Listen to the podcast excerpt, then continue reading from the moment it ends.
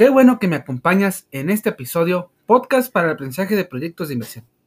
Mi nombre es Hugo López Guzmán y en este episodio platicaremos justamente sobre partes fundamentales que conforman un buen proyecto de inversión, como lo son los diferentes métodos de evaluación, así como su análisis de sensibilidad de riesgo e incluyendo evaluación de fuentes de financiamiento, esperando sea tema de tu interés y que sea entendible para tu aprendizaje. Así que siéntate en un sillón, jala una soda y un poco de botana y disfruta este podcast. Comenzamos. En primera, conoceremos los métodos de evaluación, que como ya sabemos tienen gran importancia dentro de un proyecto de inversión. El primero es el flujo de efectivos, el cual es también llamado flujo de caja o cash flow en inglés. Es la variación de entrada y salida de efectivo de un periodo determinado Dicho en otras palabras, el flujo de caja es la acumulación de activos líquidos en un tiempo determinado. Por tanto, sirve para un indicador de la liquidez de la empresa, es decir, de su capacidad de generar efectivo. Según el Plan General Contable, el flujo de caja se analiza mediante el llamado estado de flujo de caja. Provee información sobre los ingresos y salidas de efectivo en un cierto espacio de tiempo. El valor presente neto, o BPN, también conocido como valor actual neto, VAN. Es actualmente uno de los métodos de análisis más utilizados y sencillos para evaluar proyectos de inversión a largo plazo. El objetivo del valor presente neto es determinar si una inversión es redituable, es decir, si vamos a obtener una ganancia o una pérdida. El BPN puede arrojar un valor positivo, negativo o igual a cero.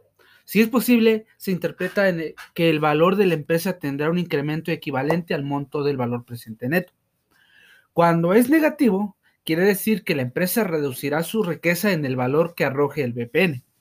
Y cuando el BPN nos arroja un cero, la firma no modificará el monto de su valor. De esta manera tenemos que el BPN es la diferencia entre todos los ingresos y todos los egresos actualizados al periodo actual. El proyecto de inversión que contemplemos se acepta si su BPN es positivo. El valor presente neto depende de las siguientes variables, lo que son inversiones a inicial previa, inversiones durante operación, flujos netos de efectivo, tasas de descuento, números de periodos que dure el proyecto. La tasa interna de rendimiento es una medida utilizada en la evaluación de proyectos de inversión que está muy relacionada en el valor actualizado neto. Van. También se define como el valor de la tasa de descuento que hace que el VAN sea igual a cero para un proyecto de inversión dado la tasa interna de retorno, TIR, nos da una medida relativa a la rentabilidad del valor, es decir, va a venir expresada en tanto por ciento. El principal problema radica en su cálculo, ya que el número de periodos dará el orden de la ecuación a resolver. Para resolver este problema se puede acudir a diversas aproximaciones, utilizar una calculadora financiera o un programa informático. En criterios de selección será el siguiente, donde K es la tasa de descuento de flujos elegidos para el cálculo del BAN. Si TIR mayor que K, el proyecto de inversión será aceptado. En este caso, la tasa de rendimiento interno que obtenemos es superior a la tasa mínima eh, obtenida es superior a la tasa mínima de rentabilidad exigida a la inversión. Si TIR igual a K, estaríamos en una eh, situación similar a la producida cuando el BAN era igual a cero. Si esta situación de la inversión podrá llevarse a cabo si mejora la posición competitiva de la empresa, empresa y no hay alternativas más favorables. Si TIR menor que K, el proyecto puede rechazarse. No se alcanza la rentabilidad mínima que pedimos a la inversión. La tasa de rendimiento mínima atractiva de acuerdo a la investigación tiene nombre de tasa mínima atractiva de retorno, a, a cuál firma siempre puede invertir porque tiene un alto número de oportunidades que generan ese retorno siempre que se comprometa una cantidad de dinero en una propuesta de inversión si va de las manos una oportunidad de invertir ese dinero a la TMAR. Por eso no se considera un costo de oportunidad. Se denomina también una tasa de reinversión debido a que el ingreso futuro percibido por las inversiones actuales se mira como invertido o reinvertido a esa tasa. Para relacionar una tasa mínima atractiva de retorno es necesario comenzar por estudiar las principales fuentes de capital de una empresa. La más importante es el dinero es el dinero generado de la operación de la empresa, dinero prestado, ventas de bonos hipotecarios y ventas de acciones. También lo que incluye fuentes de capital y dinero generado por las operaciones de la empresa. El dinero generado mediante la operación de la empresa es una fuente importante de capital de inversión. Es la retención de utilidades que resulta de la operación de la compañía. Como nada más se paga a los accionistas alrededor de la mitad de las utilidades de las empresas industriales, la mitad retenida es una fuente importante de fondos para cualquier propósito. Además de las utilidades, existe dinero que se genera en una empresa por concepto de cargos por depreciación anual sobre los bienes de capital. Los efectos de la inflación en la evaluación del proyecto. Anteriormente se dijo que la inflación podía afectar a la economía de distintos modos. Merma el poder adquisitivo del dinero puede favorecer a los acreedores si los deudores han previsto una inflación inferior, genera algunos costos administrativos, distorsiona la forma de decisiones, afecta las inversiones productivas, afecta la balanza de pagos y también distorsiona al orientador del mercado. Todo esto no solo influye sobre la economía como un todo, sino que tiene un fuerte impacto sobre la actividad empresarial. La inflación incide sobre los flujos de efectivo de un proyecto, y sobre la tasa de descuento requerida por la empresa. Así la inflación distorsiona las decisiones en la elaboración del presupuesto de capital. La principal razón es que los cargos por depreciación se basan en costo original del atractivo y no en el costo de reposición. Con la inflación la utilidad aumenta y una parte creciente es grabada, así que los flujos en términos reales disminuyen. Los análisis de sensibilidad de riesgo es una herramienta de gestión que permite a las organizaciones predecir los resultados de un proyecto, ayudando a comprender las incertidumbres, las limitaciones y los alcances de un método de decisión, también conocido como análisis hipotético.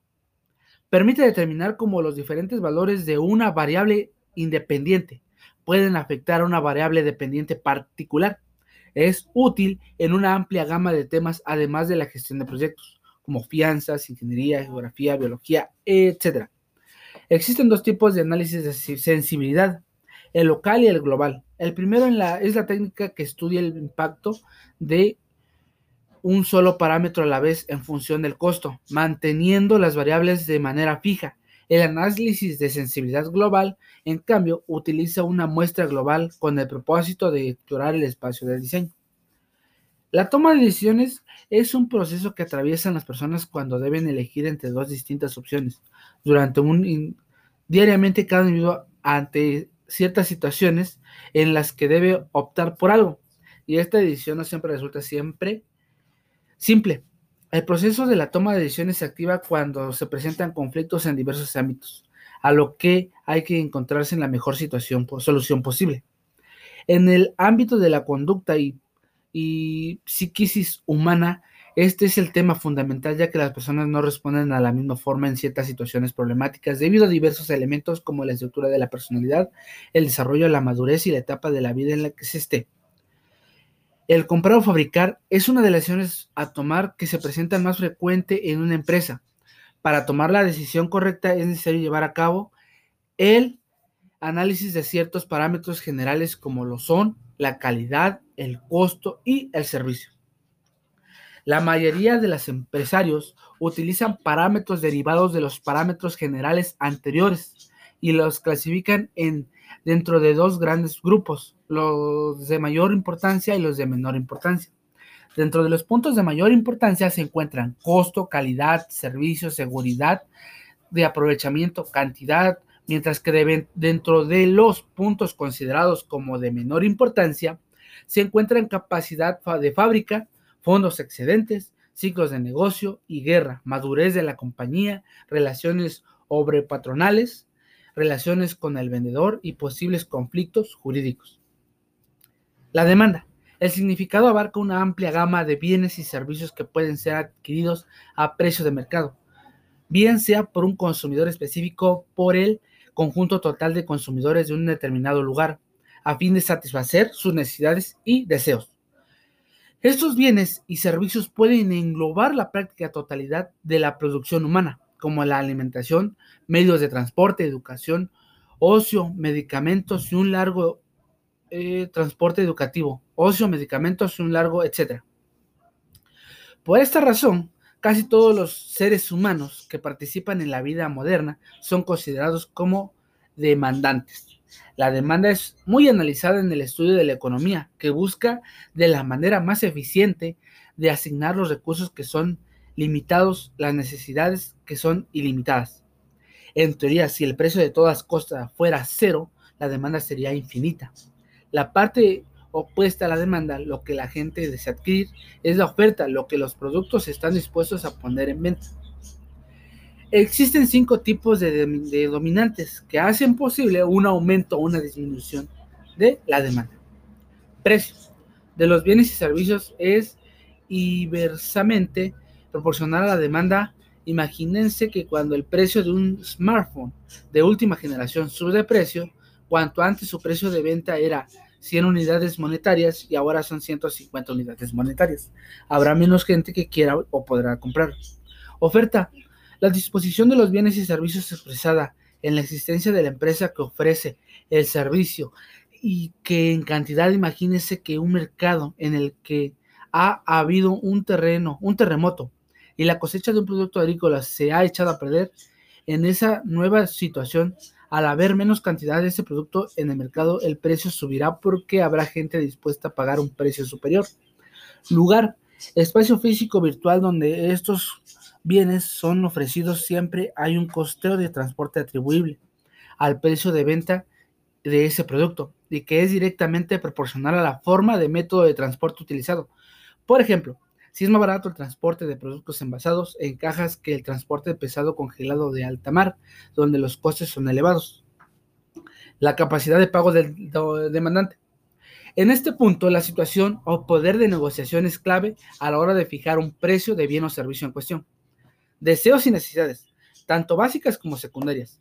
En ese sentido, imagínese que usted tiene una necesidad imperiosa de comprar un producto en una zona geográfica donde se comercializa. Es necesario que el desarrollo de su vida cotidiana, usted como demandante ofrecerá un precio de compra más elevado. Y por último, la evaluación de fuentes de financiamiento. Tan importante es conocer la metodología para determinar el costo real de cada una de las fuentes de financiamiento disponibles, como obtener elementos para poder discernir entre cuál de ellas o por cuál combinación de fuentes inclinarse en el momento de toma de decisiones. En toda decisión financiera se involucran dos tipos de análisis, análisis cuantitativo y análisis cualitativo. De ambos, el más difícil es llevar a cabo es el análisis cualitativo, pues en él intervienen elementos subjetivos, no científicos ni exactos, tanto el medio ambiente económico, competencia, mercado, como la intuición del ejecutivo financiero que tomará la decisión. En muchas ocasiones, la experiencia del ejecutivo, sus procesos mentales o tendencias categorológicas pueden llevar a la empresa hacia ciertas decisiones positivas o negativas, que harán que logre o no sus objetivos. Por el contrario, los elementos cuantitativos dependen casi exclusivamente de la cantidad tecnológica que del analista, así como los datos disponibles tanto dentro de la empresa como fuera de ella. Si el analista tiene los conocimientos mínimos indispensables que lo lleven a calcular por, con cierto grado de exactitud los costos reales de las fuentes de financiamiento, por medio de modelos matemáticos correctos, la decisión numérica que se tome podrá ser de la más alta calidad. Gracias por acompañarme en este episodio con los diversos estudios que hacen que la venta de productos o servicios sean de manera adecuada y lo más importante lograr ver si el producto a ofrecer realmente rentable y competente dentro del mercado. Espero te haya sido de utilidad. Nos vemos en otro episodio con un nuevo tema.